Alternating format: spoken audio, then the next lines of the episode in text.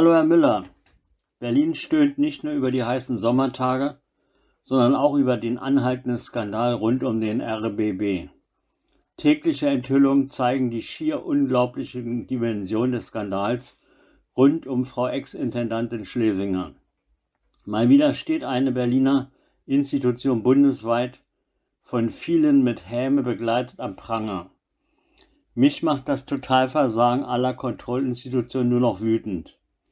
Am Donnerstag immerhin der Rundfunkrat eine Rundfindungskommission bestimmt, die eine neue Interimsintendantin oder Intendantin für das Himmelfahrtskommando Aufräumarbeiten beim RBB finden soll.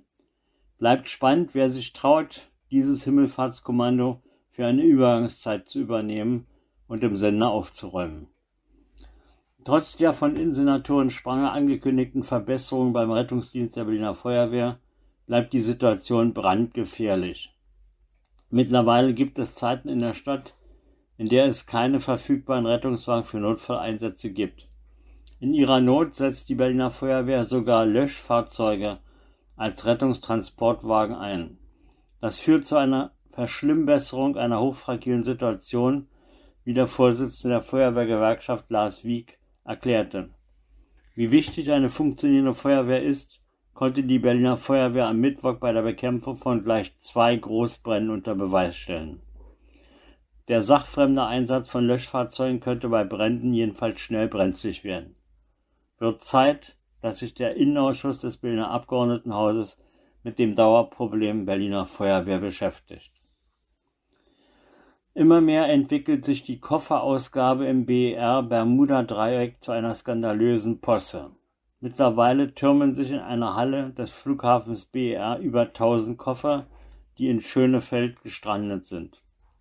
Für die genervten koffersuchenden Passagiere bietet der Flughafen tatsächlich eine Art modernes Versteckspiel an. Man darf in einer riesigen Halle seinen gestrandeten Koffer eigenhändig suchen und wenn man fündig geworden ist, doch selbst mitnehmen. Das Ganze nennt sich Lost and Found Gepäck und ist eines modernen Weltflughafens unwürdig. Im digitalen Zeitalter sollte die Kofferausgabe bzw. der Nachweis, wo sich der Koffer befindet, möglich sein, aber eben nicht am BR. Die Mühlen der Berliner Justiz malen langsam, aber sie malen. Mittlerweile in Sachen sogenannter Klimaaktivisten. Am 30. August wird der, am Amtsgericht Tiergarten die erste Anklage gegen einen 20-jährigen Klimaaktivisten aus Leipzig verhandelt. Dieser hatte sich geweigert, den Strafbefehl über 450 Euro, das entspricht 30 Tagessätzen a 15 Euro, zu bezahlen. Nun wird das Gericht entscheiden. Insgesamt hat die Staatsanwaltschaft die Ermittlung gegen mehr als 100 Blockierer abgeschlossen und Strafbefehle bei Gericht beantragt. In allen Fällen geht es um Nötigung und Widerstand gegen Vollstreckungsbeamte. Weitere Ermittlungsverfahren laufen. Ihren Protest bzw. die Geldstrafen für ihre illegalen Taten lassen sich diese sogenannten Aktivisten von Spendern sponsern. So geht Komfort-Demo heute. Keine Verantwortung und andere Zahlen. Und wieder nerven diese Aktivisten mit neuen bescheuerten Aktionen. Nun kleben sie sich tatsächlich an alten Bildern in der Gemäldegalerie an und beschädigen dabei unersetzliche Kulturgüter. Vielleicht sind diese geltungssüchtigen Kulturbanausen nicht nur Fälle für die Justiz, sondern auch für die Psychiatrie. Berlins Mobilitätswende kommt im Schleppen voran. Wenig zahlen musste bisher der Bund für den Berliner Radwege ausbauen. Von den Berlin zustehenden Mitteln in Höhe von 47 Millionen Euro für den Zeitraum 2020 bis 2024 sind bisher klägliche 8,2 Millionen Euro das entspricht 18,5 Prozent der Mittel, abgerufen worden. Die großen Ankündigungen der sogenannten Mobilitätswende decken sich nicht mit den rot-grünen Taten. Bundesmittel nicht abzurufen ist eine besondere Form von Verschwendung. Berlin hat's wohl dicke. Im angesagten Gräfe-Kiez in Kreuzberg haben die Berliner Behörden vor einigen Tagen in fünf lokalen Razzien im Rahmen des Kampfes gegen Clankriminalität durchgeführt. In fast allen Lokalen wurden Ordnungswidrigkeiten und schwere Straftaten festgestellt. Dazu zählen Steuerhehlerei, illegaler Alkoholausschank und Verstöße gegen das Jugendschutzgesetz. Bei Ermittlungen in einer Bar an der Gneisenauer Straße fanden die Ermittler einen sogenannten Schießkugelschreiber mit passender scharfer Munition. Bei einer anschließenden Durchsuchung der Wohnung des Betreibers der Bar wurden größere Mengen illegaler Medikamente gefunden im hochwertigen Sportwagen des Barbetreibers fand man einen weiteren Schießkugelschreiber. Offenbar gehören derartige Schießkugelschreiber zur Grundausstattung im Clanmilieu. Am Donnerstagmorgen erhielt der berüchtigte Remo-Clan in Neukölln den Besuch vom Landeskriminalamt und einer Polizeihundertschaft. Hintergrund der Durchsuchung waren fünf richterliche Durchsuchungsbeschlüsse wegen des Verdachts auf mehrere Diebstähle. Es wurde wohl auch nach einem geklauten Kühlschrank gesucht. Mit dieser Durchsuchung macht einmal mehr der Rechtsstaat deutlich, dass er nicht mehr gewillt ist, Kriminalität von Clans hinzunehmen. Gut so.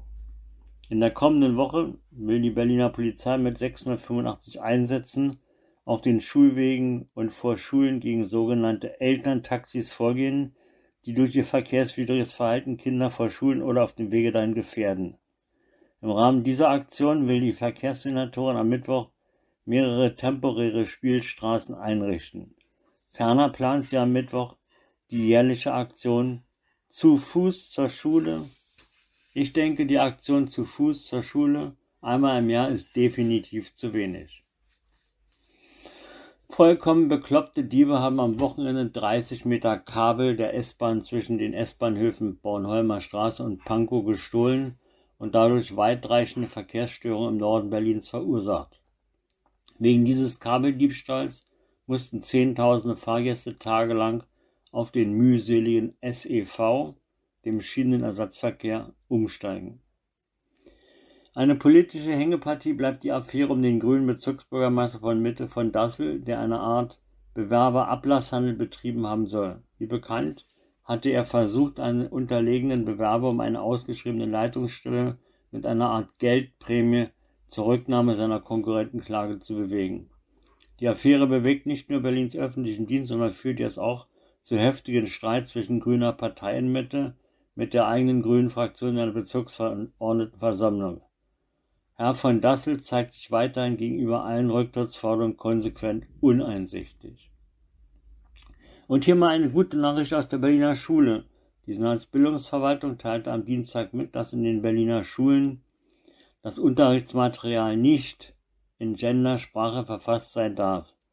Die Schulen müssten sich an, an die Rahmenlehrpläne halten. Damit wird unter anderem der normgerechte Spracherwerb und Gebrauch sichergestellt. Rund um den Stuttgarter Platz hat sich eine abwechslungsreiche Kneipen- und Restaurantszene etabliert. Hier findet sich für jeden Geschmack und Geldbeutel ein entsprechendes Lokal. Im Stutti-Kiez freut man sich besonders über die Wiedereröffnung des Kiez-Treffpunktes Lenz, einem alteingesessenen Lokal mit langer Tradition. Hier treffen sich Nachtschwärmer und lokale Prominenz. Obwohl die Küche des Lenz erst im Herbst wieder in Betrieb geht, ist es in diesen Tagen sehr voll vor und im Lenz. Gibt es doch gut gekühlte Getränke und wer Hunger hat, lässt sich die Karte des benachbarten Leonards bringen und kann von dort auch ins Lenz auf den Tisch liefern lassen. Das Leonard überrascht mit Speisen besonderer Art. Die Speisekarte überrascht mit somit kunstvoll arrangierten Tellergerichten wie Kalbsrückensteak mit Trüffel, riesigen Hähnchenspießen oder der rosa gebratenen Barbary-Entenbrust.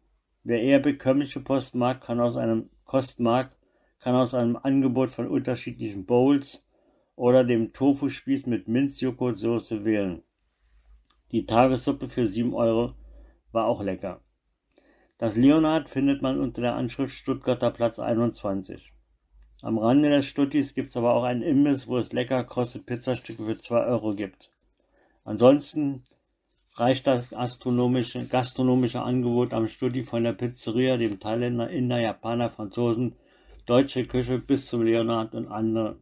Niemand muss am Stutti verhungern oder verdursten. So, Herr Müller.